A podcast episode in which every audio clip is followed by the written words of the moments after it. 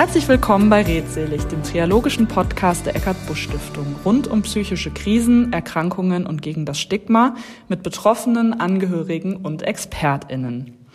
Heute ist Wiebke Schubert zu Gast bei uns und wir freuen uns sehr, dass Sie heute dabei sind. Hallo, herzlich willkommen. Vielen Dank für die Einladung. Auch von mir herzlich willkommen.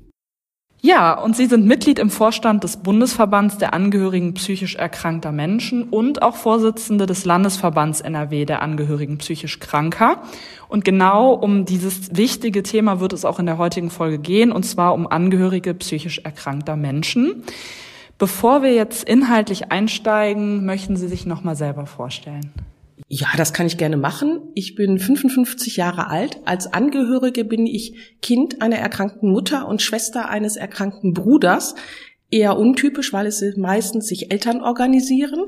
Ich komme aus Ratingen, also aus Nordrhein-Westfalen, bin von Beruf Rechtsanwältin. Das ist in manchen Zusammenhängen ganz ähm, positiv bei der Arbeit. Ähm, ja, ich denke, das reicht. Okay, ja, vielen lieben Dank. Wir freuen uns sehr, dass Sie heute dabei sind. Ja, dann möchte ich gerne einsteigen. Und zwar wir haben ja gesagt, Sie sind ähm, Mitglied im Vorstand des Bundesverbands der Angehörigen psychisch erkrankter Menschen, kurz auch BAPK. Und wir bei der Stiftung ähm, haben auch schon häufig äh, mit dem BAPK zusammengearbeitet, ähm, auch im Rahmen unserer Veranstaltungen und finden auch, dass die Arbeit sehr, sehr wertvoll ist, ganz toll und sehr, sehr wichtig und ähm, ja, haben uns gedacht, wir müssen diesen Verein unbedingt vorstellen und deswegen einfach mal ganz zu Beginn die Frage, was ist denn der BRPK? Was ist überhaupt das Anliegen? Wie ist, ist der BRPK organisiert? Ja, der BRBK ist eigentlich ein Zusammenschluss von Angehörigen und zwar da konkret der Zusammenschluss der Landesverbände der Angehörigen. Ähm, man hat irgendwann festgestellt, dass es wichtig ist, auf die Politik Einfluss zu nehmen. Auf Landesebene kann ich das auch nur auf der äh, Politik auf Landesebene, während ich auf Bundesebene zum Beispiel, wenn ich auf äh, Vorschriften des bürgerlichen Gesetzbuchs Einfluss nehmen will oder Vorschriften des Sozialrechts, dann muss ich mich auch bundespolitisch engagieren und dafür eine Vertretung haben. Und dann haben sich in den 80er Jahren diese ganzen Landesverbände organisiert und zusammengeschlossen. Die Landesverbände sind auch Mitglieder des BAPK um dann auf Bundesebene ähm, äh, sich engagieren zu können. Das ist auch ein wichtiger Teil der Arbeit des BPK. Das heißt, wir nehmen Stellung zu Gesetzesvorhaben. Wir versuchen Kontakte eben auch in den Bundestag aufzubauen zu den entsprechenden Politikern und Politikerinnen. Wir äh, versuchen äh, Vorhaben, auch Gesetzesvorhaben kritisch zu begleiten. Wir wollen auch Einfluss auf die Fachverbände, die sich ja auch bundesweit äh, organisieren, nehmen Unternehmen. Das heißt, äh, die zum Beispiel DGPPN, das ist eine große Fachgesellschaft, in der sich äh, Psychiater und Psychiaterinnen und äh, alle möglichen Fachleute organisieren. Also das ist schon sehr, sehr wichtig. Wir versuchen auch zu informieren und zu beraten. Es hat sich herausgestellt, dass wenn einzelne Landesverbände Broschüren herausgeben, was sie durchaus noch machen, oder auch Bücher herausgeben, das natürlich nicht so die Wirkung hat, als wenn das ein ganzer Bundesverband macht. Wir haben ein großes Repertoire an Broschüren zum Thema zum Beispiel Liebe und Abgrenzung oder was ist, wenn ein Angehöriger auch gewalttätig wird. Ähm, in allen möglichen Themen. Es gibt Bücher wie zum Beispiel Wahnsinnig nah. Da ähm, geht es um die Angehörigen als solche und ihre Wünsche und ähm, Erlebnisse ähm, also da gibt, wird ganz, ganz viel gemacht. Das Wichtigste aber finde ich, und das kann man auch nur bundesweit organisieren, ist das Seelefon. Also wie Seele und Phon. Das ist eine Beratungshotline, die eben auch ähm, vier Tage in der Woche geschaltet ist, morgens und abends von Angehörigen und Betroffenen für Angehörige und Betroffene und auch mehrsprachig, auch für Flüchtlinge. Die äh, Nummern müssen Sie jetzt googeln, die habe ich jetzt nicht so ganz parat. Ähm, aber das sind schon sehr, sehr wichtige Arbeiten. Wir machen auch Seminare, einfach zum Beispiel Kommunikation in schwierigen Situationen. Mhm. Also es gibt sowas wie gewaltfreie Kommunikation. Das lernen Angehörige normalerweise nicht. Und das, das müssen Menschen auch im, im Rollenspiel lernen. Oder wie verhalte ich mich so, dass äh, Situationen zum Beispiel nicht eskalieren? Und es mhm. zu Gewalttätigkeiten kommt, die, möglich sind. Also ich will nicht sagen, dass jeder psychisch Kranke gewalttätig ist, aber es kann eben auch passieren und das Schicksal dieser Familien ist sehr, sehr schwer. Mhm. Und da muss ich einfach auch mal lernen, was, was mache ich denn dann, wenn, wenn ich da stehe und äh, jemand steht mit, äh, mit erhobener Faust vor mir. Ja, ja. Und da ist dann wichtig, dass ich das nicht eskaliere. Also ich persönlich konnte das als Jugendliche wunderbar. Mhm. Wenn ähm, meine Familienmitglieder dann, äh, ich konnte die hochbringen, wie ich wollte. Das, dann gab es richtig, gab's richtig Ramazamba. Also das ist jetzt nicht so das, was man machen sollte. Ne? Also wir versuchen da einfach viel Information und Beratung reinzubringen. Ich finde aber einen Aspekt noch wichtig, denn der Bundes- und auch die Landesverbände haben sich gegründet durch die Mütter also oft die Mütter der erkrankten Menschen, bei denen wurde vorgeworfen, sie hätten die Erkrankung verursacht. Das war damals Teil der Theorie, wie psychische Erkrankungen entstehen. Und diese Mütter haben sich gewehrt. Wenn Sie überlegen, was das für eine Katastrophe ist, wenn ein, in der Familie ein Mensch psychisch erkrankt, da gab es Mütterselbstmorde. Dann haben sie irgendwann gesagt, so geht's nicht weiter. Also bitte nimm uns mal ernst und bitte nimm dieses auch Stigma der Angehörigen von uns. Ja, ja. Und ist das schwert noch und gärt noch sehr viel länger, als man so denkt, weil viele Mütter von suchterkrankten Menschen, die ja auch zu den psychischen Erkrankungen gehören, die Suchterkrankungen, mhm. sagen, das wird ihnen immer noch vorgeworfen. Das ist schon, finde ich, schon heftig ja. im Jahr 2022. Ja, absolut. Also es geht auch um die Stigmatisierung der Angehörigen. Ja, ja, ja, ein ganz, ganz wichtiges Thema. Da, da kommen wir auch im Laufe des Gesprächs mhm. mit Sicherheit nochmal zu. Also wie wir gerade gehört haben, wahnsinnig umfangreiches Angebot. Wir finden auch die Website ganz toll. Mhm. und genau, da findet man alles sehr übersichtlich dargestellt ähm, Telefon und auch den Link zur Website, ähm, Social Media, da ist der BRPK ja auch sehr aktiv. Der Account heißt Familienselbsthilfe. Da werden wir alles in die Beschreibung von dieser Podcast-Folge mit reinnehmen, so dass ja, jeder Interessierte oder jede Interessierte da auch nochmal nachschauen kann, damit diese Infos nicht verloren gehen. Genau. Und gerade wenn es um soziale Medien geht, da gibt es auch noch das Projekt Locating Your Soul. Mhm. Das ist gerade mehr für die etwas äh, Anführungszeichen Jugendlicheren, ich bin ja schon 55, ne? ähm, und da wird eben gerade über Social Media Kanäle, äh, Kanäle einfach viel Aufklärungsarbeit gemacht. Muss man einfach mal reinschauen, finde ich sehr, sehr interessant. Ist jetzt nicht mehr so mein Weg, aber ich finde es gut, dass es das gibt. Das ja. sind oft Studierende aus entsprechenden Fachbereichen wie Medienwissenschaften und ähnliches, die das machen, finde ich sehr, sehr gut. Super. Nehmen wir auch gerne noch mit auf. Ja. Ähm, genau. Und dann haben Sie ja eben auch gesagt, ähm, dass es zum Beispiel das Telefon gibt. Ne? Das ist ähm, ja auch eine kostenfreie Beratung. Ähm, und dann haben wir auch gesehen, dass es ja diese sehr, sehr hilfreichen Videos gibt, mhm. auch auf der Seite des Bundesverbands. können Sie da vielleicht noch mal was zu sagen? Also was, was gibt es für Videos und wo findet man die? Ich glaube, die gibt es auch bei YouTube. Ja, genau. Also die ähm, Videos werden Sie locker auf YouTube finden. Es gibt zum Beispiel zum Thema Schizophrenie, da äußert sich ein Psychiater, der selber Angehöriger ist, Angehörige, auch Betroffene. Das kann Längen von einer halben Stunde teilweise haben, auch ein bisschen kürzer. Ich selber habe Anführungszeichen bitte in einem äh, Video für Geschwister mitgespielt. Mhm. Denn Geschwister sind manchmal noch vergessenere Angehörige als die Kinder von betroffenen Menschen. Ähm, und da wird einfach ein bisschen erklärt, was ist das. Es, es gibt ja auch, wie gehe ich am besten damit um. Also es kommt so ein bisschen drauf an, wie die Personen sind, die gerade erzählen. Ich finde das sehr, sehr eindrücklich, weil das einfach einen unmittelbaren Eindruck vermittelt und erstmal Aufhänger ist, um sich tiefer auch mit dem Thema zu beschäftigen. Und man kann die einfach auch vorführen. Ne? Mhm. Also wenn man ihnen ein Thema einführen will, in einer Gruppe zum Beispiel oder auf einer Veranstaltung, macht das natürlich viel, viel Sinn. Ja, super. Vielen lieben Dank. Ähm, genau. Noch als Frage vielleicht, was, wie würden Sie das denn formulieren? Was ist denn ähm, das, das Ziel des BRPKs oder auch der Wunsch äh, im Hinblick auf ähm, Angehörige oder die Unterstützung von Angehörigen psychisch Erkrankter? Ja, also erstmal einfach das, die allgemeinen Lebensbedingungen verbessern. Also sowohl für die Angehörigen als auch für die Betroffenen. Die Interessen müssen nicht unbedingt übereinstimmen, mhm. weil die Angehörigen natürlich auch schon Interesse daran haben, erstmal überhaupt gesehen zu werden. Ja mit einbezogen zu werden. Es gibt zum Beispiel Vorschriften über die Schweigepflicht der Ärzte. Wenn ein Betroffener nicht möchte, dass Informationen weitergegeben werden, stehen die Angehörigen da und wissen nicht, was los ist. Mhm.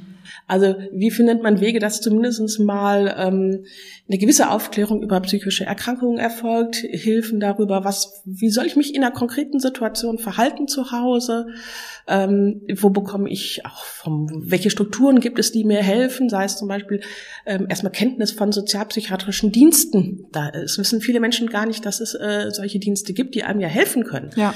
Kenntnis von Angehörigengruppen, dass man einfach auch dort hineingehen kann, auch wenn man selber keine Informationen seitens des Betroffenen bekommt, dass man sich aber da Hilfen holen kann. Mhm. Oder auch Hilfen dabei bekommt, was ist vor Ort jetzt, was sind da sinnvolle Strukturen. Das kann ja immer ein bisschen anders sein, weil das nicht einheitlich ist. Ähm, welche Voraussetzungen gibt es, um jemanden in die Klinik zu bringen und wann darf ich das, wann darf ich das nicht?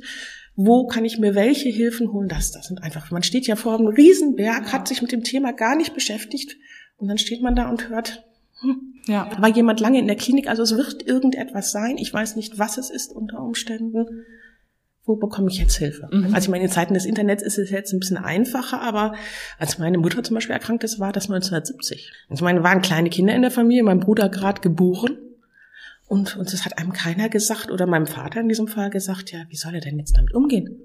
Muss er jetzt was für meinen Bruder tun? Gibt es Therapien? Wer könnte ihm helfen? Stand da ganz alleine, musste aber voll arbeiten.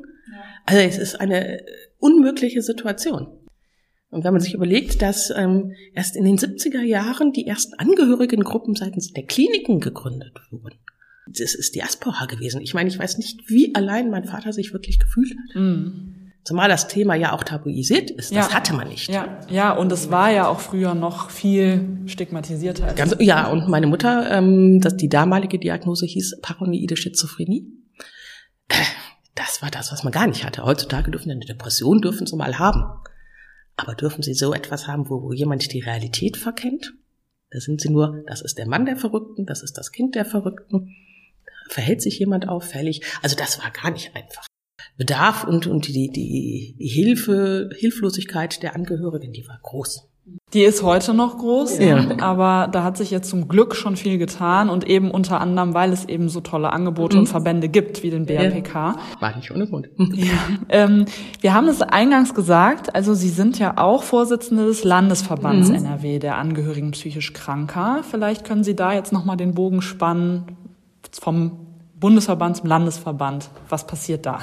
Beim Landesverband ist ähm, ein bisschen spiegelbildlich eigentlich zum Bundesverband. Wir versuchen natürlich auf die Landesregierung Einfluss zu nehmen, weil zum Beispiel das psychisch Krankengesetz Landesrecht ist oder auch das sogenannte Struck, das war früher das Maßregelvollzugsgesetz, da kennt man vielleicht. Und da, wenn diese Gesetze, die werden evaluiert, das heißt, die werden in Abständen überprüft, dann nehmen wir dann Stellung und sagen, was uns da äh, vielleicht noch für Änderungswünsche, äh, was wir uns da vorstellen. Wir nehmen teil an den sogenannten Besuchskommissionen. Mhm. Das sind ähm, Kommissionen seitens der Bezirksregierungen, die ähm, jede pflichtversorgende Klinik und jeden Maßregelvollzug mindestens einmal im Jahr begehen und einfach auf die Anhaltung der Patientenrechte achten. Mhm. Dann überlegt, dass in einer Psychiatrie ja auch jemand zwangsweise mediziert werden kann oder fixiert werden kann, also festgebunden werden kann oder in einem Raum eingeschlossen werden kann, also isoliert werden kann. Das sind ja Zwangsmittel, die es in anderen Bereichen der Medizin nicht gibt. Dann wird das nochmal seitens der Landesregierung durch diese Bezirksregierungen, die die Besuchskommissionen entsenden, kontrolliert und da gehen auch die Angehörigen und auch die Betroffenen mit. Okay, ja. Und das bedeutet für uns natürlich, dass wir schon mal mehr Einblicke bekommen, dass wir da auch konkret Einfluss nehmen können, wenn uns etwas auffällt. Und das ist schon eine wichtige Arbeit, weil wir dann die ganzen Entwicklungen in der Psychiatrie mitbekommen. Ähm, unterstützen natürlich die Angehörigengruppen vor Ort, mhm. versuchen auch neue aufzubauen, weil da gerade so ein Generationenwechsel auch ist. Das, die, die Gruppen haben sich ja so in den 80er Jahren gegründet, 90er Jahren und da müssen jetzt einfach auch die Nachfolger kommen. Kommt nicht immer, weil Selbsthilfe nicht so sexy ist im Moment. Aber ähm, wir versuchen das einfach zu unterstützen, zu helfen. Auch wir machen Seminare, wie zum Beispiel gewaltfreie Kommunikation oder Selbstfürsorge, dass Menschen überhaupt erstmal wieder auf sich gucken mhm. und nicht nur auf den Angehörigen fixiert sind und schauen, was könnte dem alles Gutes getan werden und aber selber vor die Hunde gehen. Mhm. Das erleben wir ja gar nicht so selten, dass jemand sich komplett aufgibt als Angehörige auch. Ähm, also auf, auf vielen Ebenen. Einmal die persönliche Unterstützung, die äh, Unterstützung der Gruppen, aber eben natürlich auch in die Landesregierung hinein Einfluss nehmen, möglichst. Also da gibt es, es gab zum Beispiel den Landespsychiatrieplan.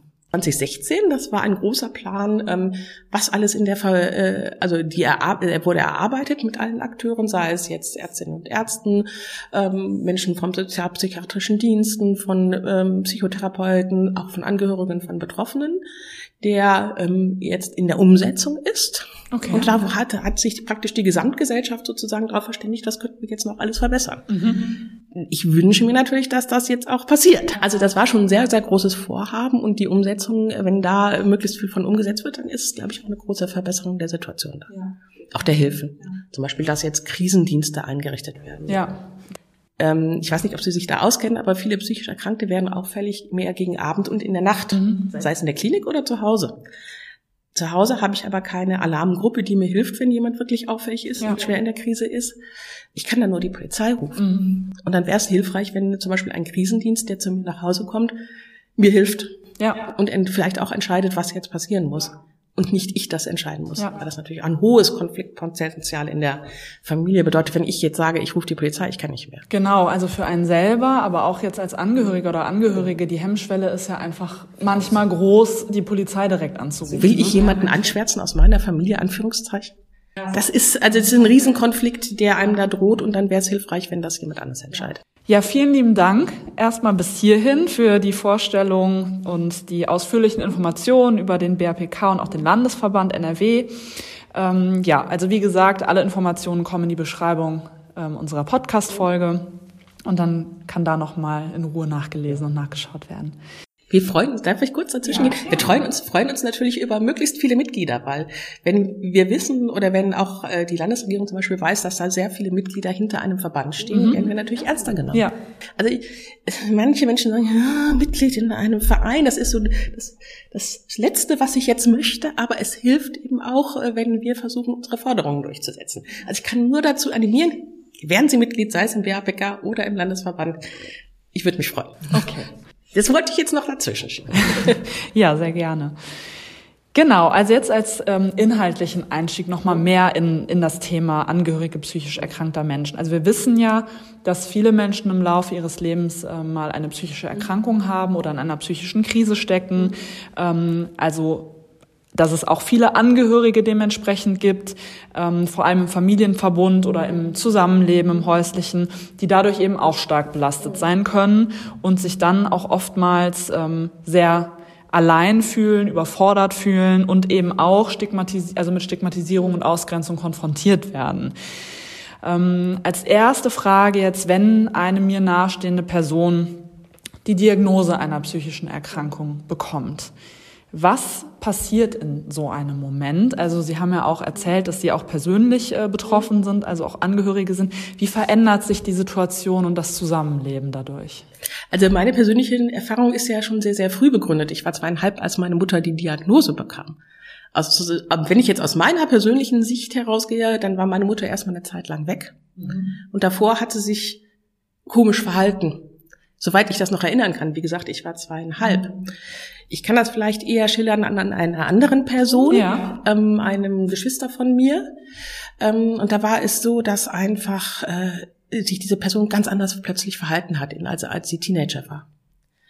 Und wir fingen uns an, viel öfter zu streiten. Ich habe manche Verhaltensweisen nicht mehr nachvollziehen können. Wir haben uns auch teilweise richtig geprügelt. Mein Gott, Geschwister, ne? Mm. Wie gesagt, ich habe ja, ich kann ja gut eskalieren, habe ich ja eben erklärt und auch nicht eingesehen, warum ich jetzt da irgendwie zurückstecken sollte. Ähm, bis das dann auch in der Schule so auffällig wurde auf einer Klassenfahrt, dass ähm, diese Klassenfahrt dann durch die Person abgebrochen werden musste. Und ja, mein Vater sich dann praktisch der Erkenntnis stellen musste, dass nicht nur seine Frau erkrankt ist, sondern eben auch das andere Kind. Mm, okay. Kam dann in eine Kinder- und Jugendpsychiatrie, das, was ich dann noch erinnere, ich musste immer damit hin. Es gab eine sogenannte Familientherapie. Mhm. Ich musste immer zuhören und durfte nie was sagen. Obwohl ich genau diese Interaktion zwischen meiner Mutter und, und meinem Geschwister hätte ja eigentlich ganz gut beschreiben können. Ich war ja zu Hause, mein Vater war ja arbeiten. Ja. Ähm, und dachte nur, ich habe mich sogar gemeldet, so richtig wie in der Schule. Ich meine, ich war ja noch in der Schule.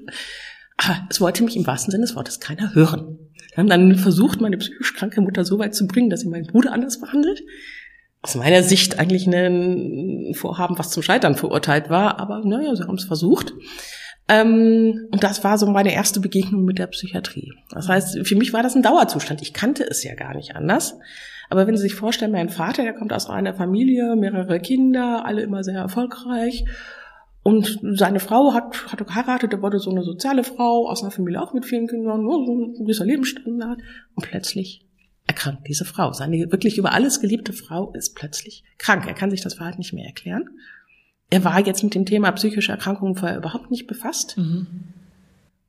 Und es war dann wirklich so, dass eine, meine Mutter hatte drei Schwestern oder hat, ja, hat sie noch. Ähm, und eine dachte dann, da ist was nicht in Ordnung. Man muss dazu sagen, eine ihrer Schwestern ist Ärztin, eine Lehrerin und eine nur Hausfrau mit drei Kindern damals. Und die hat dann gesagt, hier stimmt was nicht. Die behandelt, also mein Bruder damals, wie ein Gegenstand. Der Bruder war noch Baby. Das, das, das, da stimmt jetzt wirklich was nicht. Mhm. Dann haben die das organisiert, also die Schwestern von ihr, dass sie in eine Klinik kommt. Das muss eine der schlimmsten Kliniken zu dem Zeitpunkt 1970, da war es ganz, ganz schlimm in den Kliniken gewesen sein. Mein Vater hat das gesehen, sie sofort wieder rausgeholt. Mhm. Also da bleibt meine Frau jetzt nicht. Und wir als Familie mussten es dann ausbaden, weil sie kam nie wieder in eine Klinik. Deshalb bin ich auch so hinterher, was, was mit den Krankenhäusern ist, mhm. ne, dass das da mhm. funktioniert und gut ist. Ja, und dann stehen sie da als Familie und müssen das jetzt irgendwie handeln. Die kleinen Kinder müssen versorgt werden. Neugeborenes. Zweieinhalb alt, drei. Und jetzt muss, muss irgendwas funktionieren und sie muss auch irgendwie funktionieren, weil sie hat eine Funktion als Mutter und es läuft nicht. Wenn Sie zum Jugendamt gehen, werden Sie keine Hilfe bekommen, weil das war ein Ausschlusskriterium damals. Es war also nicht ein Kriterium dafür, dass jemand Hilfe bekommt an der psychischen Erkrankung der Elternteils, sondern umgekehrt, es war ein Ausschlusskriterium. Mein Vater hat dann praktisch gehandelt und erstmal Putzfrau engagiert, damit der Haushalt halbwegs lief. und hätte eigentlich auch noch eine Nenne organisieren müssen, aber da hat jetzt so weit hat er nicht gedacht. Ja, und musste irgendwie seinen Alltag organisieren. Das Problem war tatsächlich auch der Alltag. Je älter ich wurde, desto mehr wurde ich in diesen ähm, Teil, also die, man nennt das Parentifizierung. Das heißt, wenn Kinder die Elternrolle so ein bisschen übernehmen. Ich passe auf meinen Bruder auf, hm? mm. ich passe, äh, versuche irgendwas im Haushalt zu regeln. Je nach Alter, ich meine, je kleiner man ist, desto schwieriger wird das. Ich muss mich selber organisieren, was zum Kindergarten gehen betrifft, was zur Schule gehen betrifft. Mm. Da ist ja keine Hilfe mehr da, da fällt jemand aus in seiner Funktion. Aber ähm, die Erfahrung ist, wenn du es nicht selber machst, funktioniert gar nichts. Es hilft dir keiner. Das wird überhaupt nicht gesehen. Und dann erlebt man ja noch irgendwann dann, wenn ich draußen war zum Spielen auf der Straße, das hat man früher noch so gemacht, auch alleine, ähm, dass die Kinder sagen, du bist das Kind der Verrückten, darfst nicht mitspielen. Also da sind dann so, so, so Ausgrenzungserfahrungen, die ja dann noch kommen. Ähm, das ist heutzutage nicht mehr ganz so schlimm. Es gibt auch ähm, Gruppen an, also es gibt Angebote für kinderpsychisch kranke Eltern, das ist jetzt mein spezieller Wunsch sozusagen. Mhm. Ne? Es gibt auch Angebote für Partner und es wird geschaut, dass es Familienhilfen, das Jugendamt schaut rein. Also das, das geht heutzutage alles, da hat sich viel verbessert. Aber die Urerfahrung, ich bin hilflos. Mhm. Ich weiß, dass ich diese Erkrankung, dass, dass es da wenig Hilfe gibt. Es gibt Medikamente, wenn sie genommen werden. Das war damals schon der Fall. Mhm. Ähm, wenn ich Glück habe, schlägt das an und jemand nimmt die Medikamente. Das ist nicht unbedingt bei äh, psychotisch erkrankten Menschen der Fall, weil diese Menschen oft denken, sie sind überhaupt nicht krank, sondern die anderen sind krank. Mhm. Hm? Also ich kann mich da auch an entsprechende Sprüche meiner Mutter erinnern. Also dieses Gefühl von Ohnmacht, Hilflosigkeit, das ist äh, ist das der, der erste Einschlag Schock. Ja. Also wenn Sie jetzt in der Rolle meines Vaters wären, das ist Schock. Mein ganzes Bild, Vorstellung davon, heile Familie, traditionelle Familie in seinem Fall, so gerät alles ins Wanken.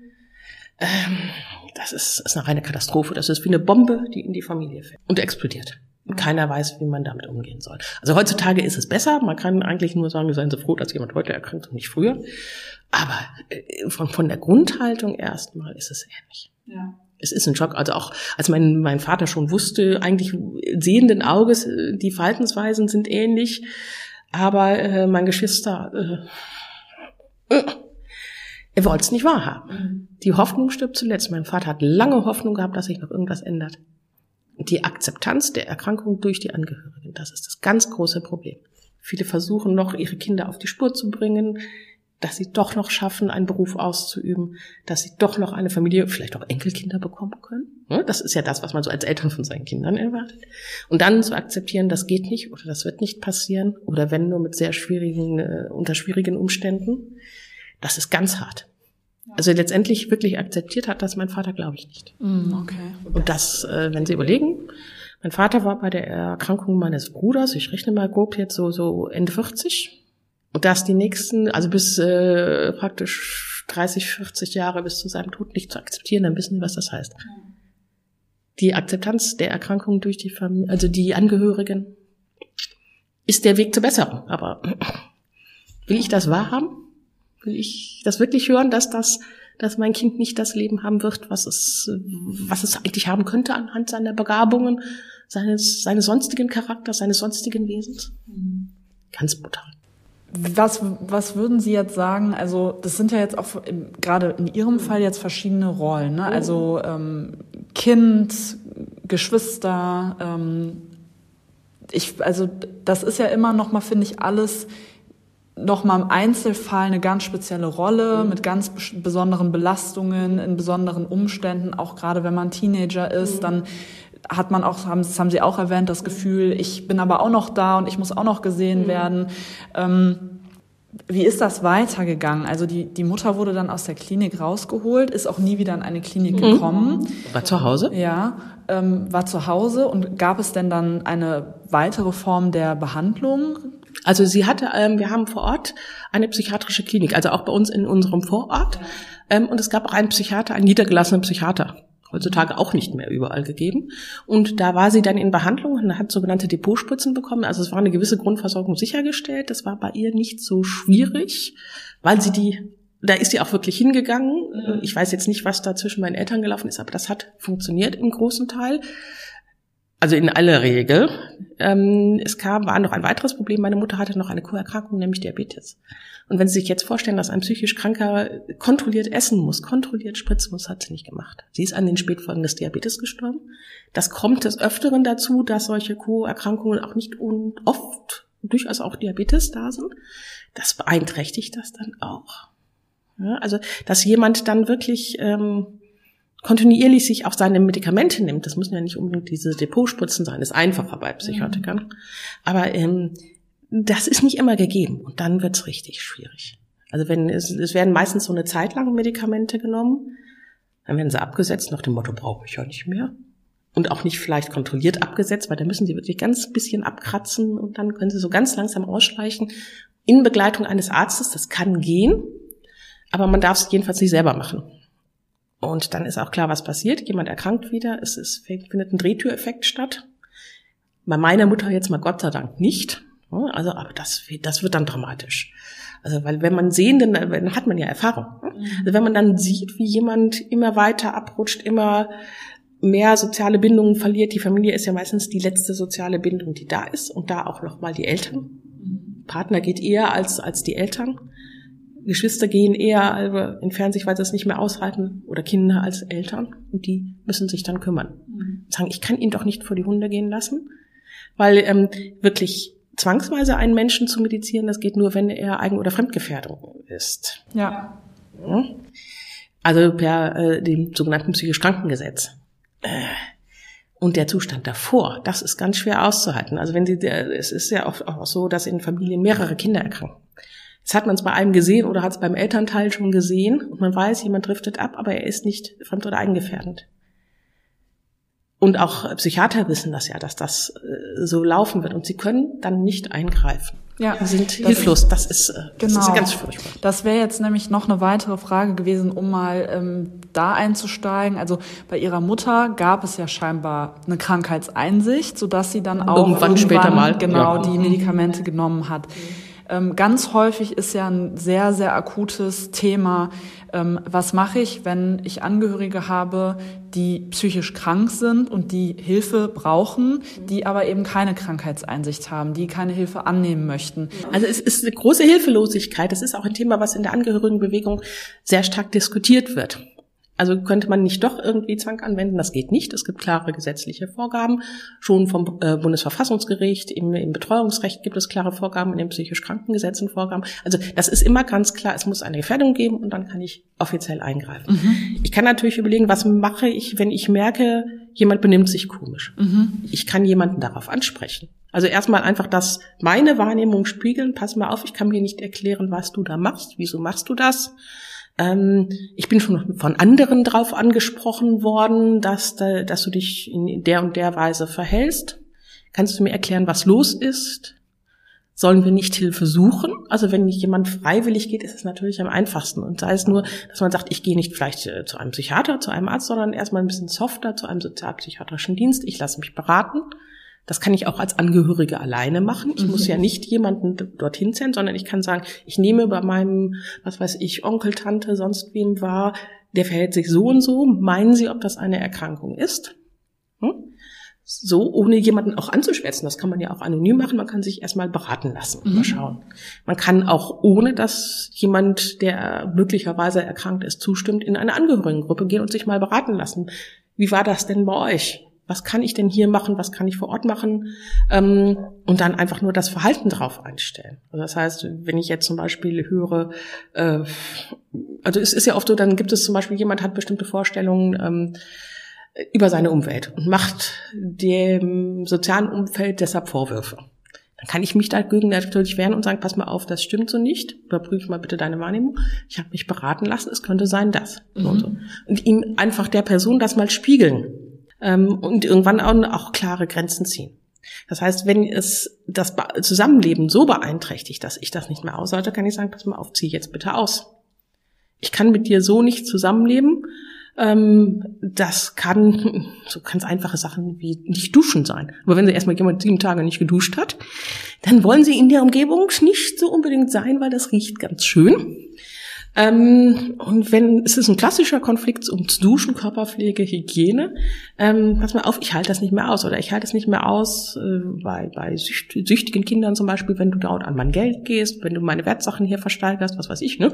Also äh, äh, zieh jetzt bitte aus, such dir eine Wohnung. Hier jetzt im Rheinland, im Umfeld natürlich schwierig, weil äh, Wohnungsnot ist groß, aber ähm, ganz klar zu machen, hier ist meine Grenze, die übertrittst du jetzt bitte nicht, bitte nicht und ähm, das will ich nicht mehr. Um einfach der Person erstmal klar zu machen, ich weiß nicht, ob das ankommt, das ist eine zweite Frage, erstmal, hier ist meine Grenze. Ich kann ja nur für mich sprechen. Mhm. Ich kann nicht für jemand anders sprechen, ich kann auch gegen niemanden zwingen. Aber ich kann sagen, pass mal auf, das ist mein Haus, meine Wohnung, jetzt bitte nicht mehr. Mhm. Also ganz klare ähm, Ansage. Grenzen ziehen Grenzen kommunizieren, also für sich erstmal setzen und die dann auch kommunizieren. also erstmal widerspiegeln, dass das, dass das jetzt auffällig mhm. ist.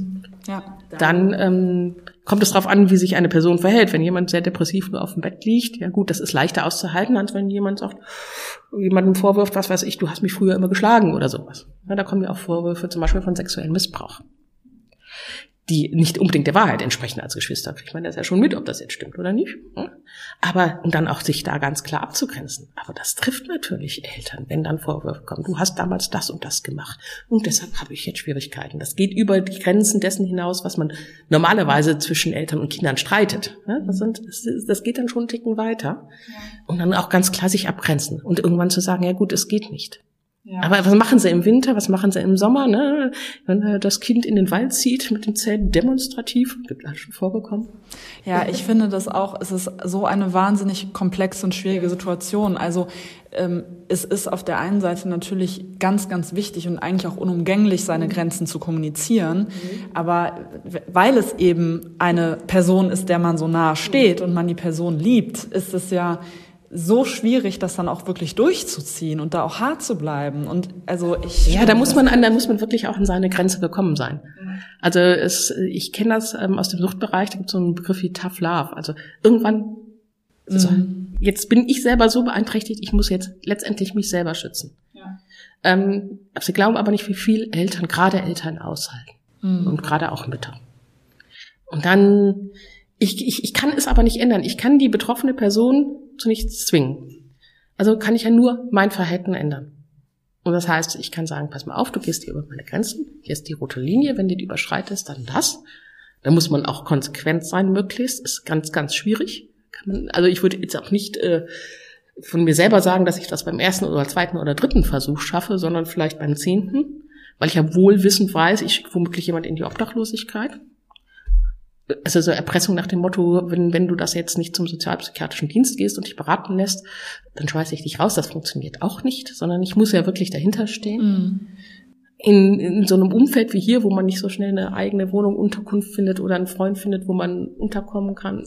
Man muss letztendlich die Verantwortung für eine Erkrankung auch den Betroffenen zurückgeben. Mhm. Das heißt, irgendwann muss ich sagen, ich lass los. Meistens ist das der Fall, wenn Menschen wirklich nicht mehr können. Und sagen, so, jetzt, wenn du dich nicht behandeln lässt oder dich nicht mal beraten lässt, dann möchte ich das jetzt nicht mehr ausbaden. Wir haben jetzt ja gerade darüber gesprochen, also dieses Abgrenzen, was so wichtig ist. Ähm, und dann jetzt auf der anderen Seite auch, wie, wie schütze ich mich ähm, vor diesen Belastungen oder ähm, eben diesem wahnsinnigen, ich bin da so mit drin, ich bin zu einem bestimmten Teil auch selbst betroffen.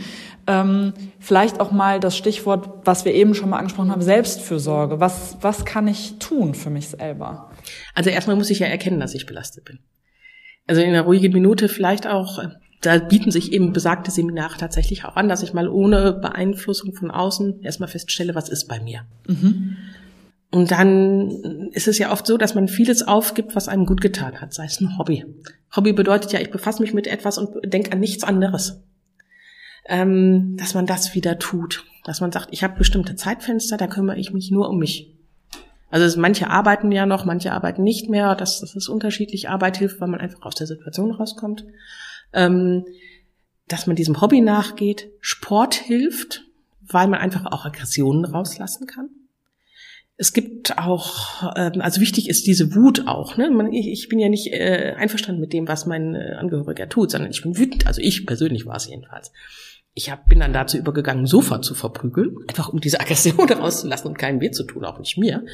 Ähm, ich kenne es von einem anderen Kind, das hat die Enten im Teich angeschrien. ich muss dir vorstellen, das war wirklich so ein großer Kerl. Und wenn ich mir dann vorstelle, der hat die armen angeschrien, aber hat ja keinem wehgetan. Ja. Ne? Also erstmal, ähm, dass, dass, dass diese Aggression rauskommt, dass man wieder was für sich tut, Sport machen, wie gesagt, hilft, Hobbys nachgehen, Freunde treffen. Also das, was, was man normalerweise auch tut, damit es einem gut geht. Viele reden davon, dass gerade Spaziergänge ihnen gut tun, dass Natur gut tut. Mir persönlich hat zum Beispiel, als meine Mutter gestorben ist, da war ich Bergwandern. Das heißt, viel Bewegung an frischer Luft, eine so ein bisschen gleichförmige Bewegung, die hat mir unheimlich gut getan. Seitdem mache ich das jedes Jahr und ich bin glücklich da. Ich weiß, Berge verbinde ich mit Glück. Da war ich zum ersten Mal wieder richtig glücklich. Und das hilft. Ähm, was immer, manche haben Haustiere, die, um die sie sich dann mal nur kümmern. Äh, natürlich einfach auch um die anderen Kinder, wenn es Geschwister gibt, kümmern. Um die anderen Familienmitglieder, die freuen sich auch mal. Der Ehemann freut sich auch mal, wenn er ein bisschen Zuwendung kriegt und die Mutter nicht nur aufs Kind fixiert ist all solche Sachen und damit ja auch die erkrankte Person einfach so ein bisschen wieder in ihre Rolle als Familienmitglied zurückstupsen, weil jemand, der erkrankt ist, bekommt ganz viel Aufmerksamkeit. Das kann das ja auch noch triggern unter mhm. Umständen. Hm? Sondern dass es einfach wieder die, die frühere Rolle als eins von mehreren Geschwistern oder als eben nur Partner, aber ne, dass da auch wieder Verantwortung zurückkommt, dass ein Partner zum Beispiel sich wieder um seine Kinder kümmert, so, dass man versucht, jemanden wieder einzugrenzen im weitesten Sinne. Okay, ja, ja. ja aber das ist, eine, ich kann es immer nur für mich machen. Mhm. Ich kann nicht erwarten, dass sich ein System ändert, dass sich ähm, die, die Klinik ändert, dass sich äh, behandelnde Psychiater ändern oder die, eben die betroffene Person, sondern ich kann eigentlich nur sagen, ich kann mich ändern und sagen, pass mal auf, Leute, ja, ist ja schön, wenn Sie mir den zur Wochenenderprobung wieder zurückgeben sozusagen, aber ich bin jetzt in Urlaub. Überlegen Sie was anderes. So, also ich muss mich ja nicht nur gegenüber der, der betroffenen Person abgrenzen, ich muss mich ja auch gegenüber den Anforderungen des Hilfesystems mhm, abgrenzen. Mhm. Nein, es gibt keine Wochenendbelastung, weil wir sind in Urlaub. Nein, ich kann mich nicht jeden Tag drum kümmern, ich muss arbeiten. Jetzt müssen Sie schauen, dass Sie vielleicht ein betreutes Wohnen organisieren oder sonst irgendwas. Oder ganz klar sagen, ich möchte nicht, dass jemand wieder in, in meinen Haushalt zurückkommt. Bitte organisieren Sie etwas. Die Person ist erwachsen. Es muss ja auch eine Ablösung zwischen Eltern und Kindern geben zum Beispiel. Ähm, weil ich erlebe es nämlich oft, dass gerade Eltern, wenn sie sich, ich sag's jetzt mal blöd, hineinsteigern, in die Rolle auch, sehr symbiotisch mit ihren betroffenen Kindern sind also wirklich jede Schwingung, jede Laune mitschwingen, das ist nicht gesund. Mhm.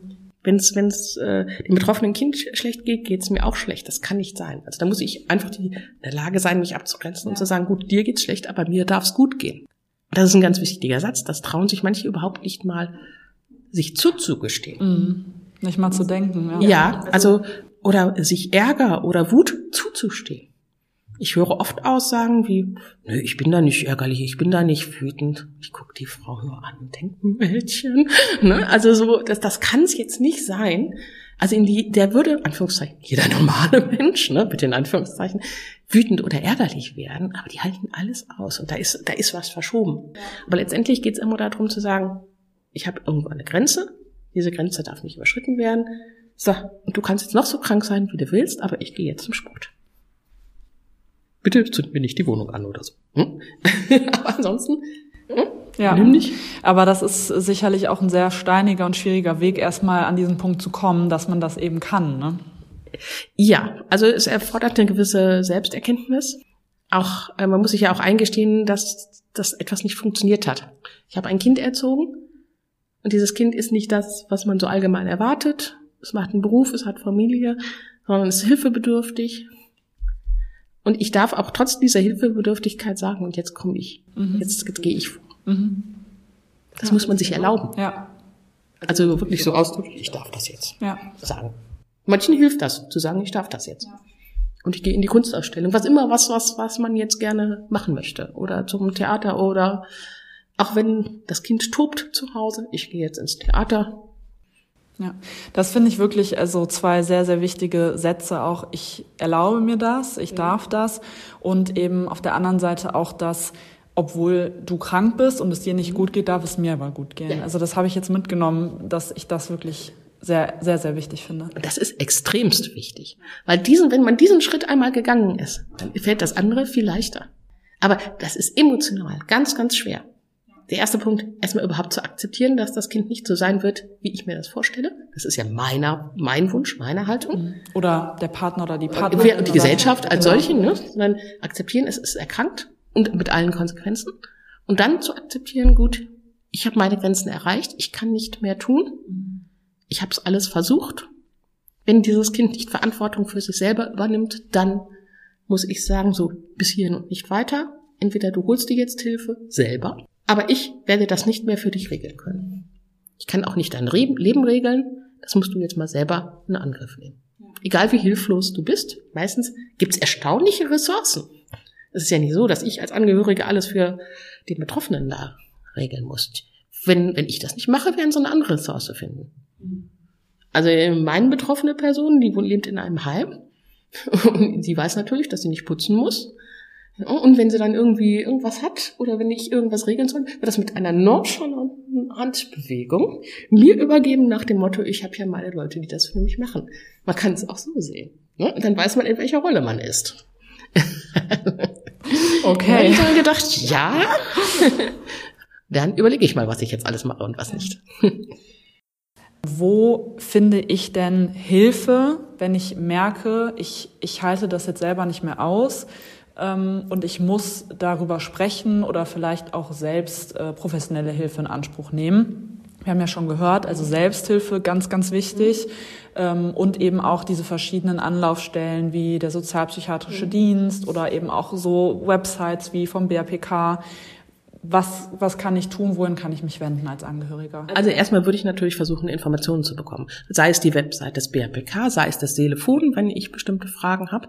Die Mitarbeiter sind dort geschult. Das sind zwar Angehörige und Betroffene, aber die haben Schulungen, die haben Supervision. Also die können mit solchen Anfragen umgehen. Wenn es sie gibt, eine Selbsthilfegruppe vor Ort, weil das sind ganz konkrete Handlungsanweisungen. Was weiß ich, jemand duscht nicht. Was mache ich denn, wenn, wenn mein Angehöriger nicht duscht? Mhm. Die haben alle möglichen Strategien und Tricks. Also das ist äh, schon sehr erstaunlich. Dann die einfach, also Internet bietet ja schon eine große Informationsquelle. Schwieriger ist es da rauszusortieren, was ist jetzt seriös und was nicht. Mhm. Dann gibt es äh, Beratung, es gibt viele Beratungsangebote, sei es den sozialpsychiatrischen Dienst, die Gesundheitsämter hier auch in der Stadt Köln zum Beispiel oder des Kreises, wie es bei mir beim Kreis Mettmann der Fall gewesen wäre, die auch nochmal vielleicht spezielle Beratungen anbieten können zu bestimmten Themen. Man kann natürlich auch einen Psychiater, Psychiaterin fragen, den Niedergelassenen. Ich habe da den und den Eindruck? Können Sie mir das so, zwar vom Hören sagen, aber können Sie mir einen Ratschlag geben? Was könnte das sein? Ähm, und dann einfach, kann auch manchmal einfach nur der, der beste Freund, die beste Freundin sein. Also irgendjemand, mit dem ich überhaupt erstmal anfange zu sprechen. Denn der große Punkt ist ja nicht, ich, ich suche, wenn ich weiß, ich, ich will jetzt sprechen, dann habe ich ja schon einen Punkt erreicht. Ja. Der erste Punkt ist ja, ich, ich hole mir jetzt Hilfe. Also von meiner Persönlichkeitsstruktur ist das das größte Hindernis. Also für mich selber war nach dem Motto einzugestehen, ich komme da jetzt nicht alleine weiter. Ich habe immer gelernt, ich muss das alleine regeln. Und ich komme da jetzt nicht weiter und mir einzugestehen, ich kann es nicht. Und jetzt Hilfe zu suchen, das war viel schwieriger. Als ich dann, und dann kann man anfangen zu suchen, dann kann man rumfragen, kann man äh, schauen, wer hat gute Informationen und irgendwann wird man die Menschen finden, mit denen man sich gut austauschen kann. Mhm. Das kann in der Angehörigengruppe sein, in der Selbsthilfe, das kann ähm, bestimmte Personen sein, bestimmte Ärzte, Ärztinnen, das wer auch immer. Mhm. Und man, wenn man merkt, man rutscht aber jetzt selber in, in womöglich äh, eine Depression hinein. Mhm. Das ist ja nicht gar nicht so selten. Oder ich rutsche, ich werde ja, sozusagen co-abhängig dann äh, würde ich mich auch nicht scheuen, eine Therapie zu machen. Mhm. Und zu sagen, passen Sie mal auf, ich bin die Situation, ich bin hier Angehörige. Da kann man auch, im Internet kann man ja heutzutage viel finden. Es gibt auch durchaus mehr Therapeuten, die sind darauf spezialisiert. Es gibt auch alle möglichen Formen von Therapie, sei es nicht die klassischen, so wie Verhaltenstherapie, sondern manchen helfen ja auch bestimmte Atemübungen. Also ich, ich kenne persönlich eine jemand, der dem hilft viel mehr, um runterzukommen, eine bestimmte Art von Atemübung. Kann auch sein. Manche machen Yoga, um sich zu beruhigen. Was auch immer, ne? Also es kann alles Mögliche sein. Hauptsache ist Zeit, zeitige Wirkung. Nur wenn ich merke, ich werde wirklich depressiv, dass ich selber jetzt gar nichts mehr kann. Oder dass ich so von jemand anders abhängig bin, dass ich mich nicht selber nicht mehr regulieren kann. Dann äh, ist das wirklich auch professionelle Hilfe, die ich selber brauche. Mhm. Hm? Also das ist natürlich dann der Endpunkt. Da, da, da ist dann ganz klar, dass ich jetzt was ändern muss. Aber man sollte sich nicht scheuen, die Hilfe zu suchen. Denn das Schlimmste ist, wenn man es gar nicht tut und versucht, da allein rumzufuschen. Da kann ich jetzt aus eigener Erfahrung sagen, es ist jetzt keine gute Idee. also man sollte sich da auch nicht schämen oder scheuen. Das ist ja, obwohl ich, das ist jetzt auch ein blöder Satz von mir, ehrlich gesagt. Weil eigentlich, ähm, egal ob ich jetzt als Angehörige betroffen bin oder als Betroffener selber, das sollte überhaupt kein Problem sein. Wenn ich ein gebrochenes Bein habe, genau. gehe ich auch ins Krankenhaus ja. oder zum Orthopäden. Ja. Es sollte kein Problem sein. Ich muss das nicht entschuldigen, ich muss das nicht rechtfertigen, gar nichts. Ja. Absolut, absolut. Und das bringt mich nämlich genau jetzt auch zu meiner nächsten Frage. Und zwar ähm, betrifft das ja auch wieder das Thema Stigma und Ausgrenzung. Ähm, was würden Sie sich denn in Bezug auf die Entstigmatisierung psychischer Erkrankungen und auch jetzt im Speziellen für die Angehörigen psychisch erkrankter Menschen wünschen? Ähm, oder was müsste sich noch ändern oder verbessern? Also es wird ja schon viel Aufklärungsarbeit gemacht. Aber nichtsdestotrotz muss das auch ständig wiederholt werden. Ähm, also es, es gab ja schon eine, es gab große Kampagnen eigentlich auch schon, um ähm, psychische Erkrankungen zu entstigmatisieren. Das hat in gewissem Maße auch geklappt, denn gerade den ganzen Bereich Depression, Burnout, das ist eine durchaus anerkannte Erkrankung, kann man mal haben aber immer mit dem Hintergedanken, dass das ja auch, was weiß ich, bestimmten Erlebnissen beruhen kann. Das heißt, ich bin Opfer eines Unfalls geworden, ich habe eine schwere Erkrankung, da ist es anerkannt, dass man auch mal eine Depression haben kann. Das wird schon anders bei Manien oder bei Psychosen. Da, da gibt es ja so eine Wertung auch von, von ähm, psychischen Erkrankungen und da würde ich mir schon wünschen, dass man einfach sagt, ja gut, ich kann es nicht beeinflussen, ob ich diese Erkrankung bekomme oder nicht. Ähm, Menschen dürfen deswegen nicht diskriminiert werden. Es passiert aber doch. Ich meine, wenn Sie sich angucken, welche Gründe für Mobbing es gibt, sei es nur, dass jemand zu viel wiegt mhm. oder zu wenig oder dies oder jenes irgendwie abweicht von der Norm, ähm, das ist ja eher noch härter geworden aus meinem Empfinden raus als früher, weil es einfach die Möglichkeiten des Internets und der sozialen Medien gibt. Da würde ich mir schon wünschen, dass einfach ähm, die Vielfalt der Menschen auch als solche gesehen wird, sei es, ob sie gesund sind oder erkrankt sind, wie sie aussehen oder wie sie nicht aussehen, in welchem Pflegezustand sind sie oder nicht sind, mhm. ob sie Geld haben oder nicht Geld haben, was auch immer. Also, dass jeder Mensch natürlich respektiert wird. Und ich glaube, das, das da, da, da spaltet sich eher die Gesellschaft. Und deshalb finde ich die, die Anti-Stigma-Arbeit so wichtig, mhm. weil man immer wieder neu erklären muss, es ist dafür, ein Mensch, wenn das so ist, dann ist er einfach krank Dafür gibt's Krankenhäuser, dafür gibt's Ärzte und Ärztinnen. So, ne? aber ähm, es ist nichts Schlimmes. Im Zweifelsfall ist, ist so jemand auch ganz harmlos. Ja, eine weitere Vorstellung von ähm, äh, oder über psychisch erkrankte Menschen. Das natürlich dann auch äh, Film, Fernsehen, Kino, Theater, was auch immer, diese kreativen Künste sozusagen ähm, das, das dann auch entsprechend beachten. Und ich glaube, da kann man schon viel machen. Also die, die Vorstellung, dass es psychische Erkrankungen gibt, es gibt ähm, Schulprojekte. wie verrückt na und. Also, dass da Aufklärung betrieben wird und das merkt man auch, das ist, ist, ist besser geworden. Aber die Sanktionierung von abweichendem Verhalten, finde ich, ist härter in der Gesellschaft geworden. Und da fallen eben auch viele psychisch Kranke drunter. Und deshalb muss diese Anti-Stigma-Arbeit anders vielleicht gemacht werden, nicht mehr so viel über Aufklärung. Das, das kann man, man kann sich ja heutzutage auch informieren. Das ist nicht mehr so wichtig, aber dass abweichendes Verhalten toleriert wird in einer Gesellschaft. Das, das finde ich wichtiger. Und zumal ja heutzutage ist es so ist, wenn sie rausgehen, müssen sie damit rechnen, dass sie gefilmt werden, dass sie aufgenommen werden, aufgezeichnet werden. Das schränkt, da schränkt Menschen sich ja in, man merkt das ja auch, die Menschen verhalten sich nicht mehr so frei. Und jemand, der dann trotzdem auffällig ist und mit sich selber redet und einfach mal abgefilmt wird und das gar nicht merkt, das, das ist jetzt heutzutage schon häufiger. Und da äh, vielleicht auch einen gesetzlichen Riegel vorzuschieben, was, was Cybermobbing und ähnliches betrifft, das fände ich jetzt wichtiger.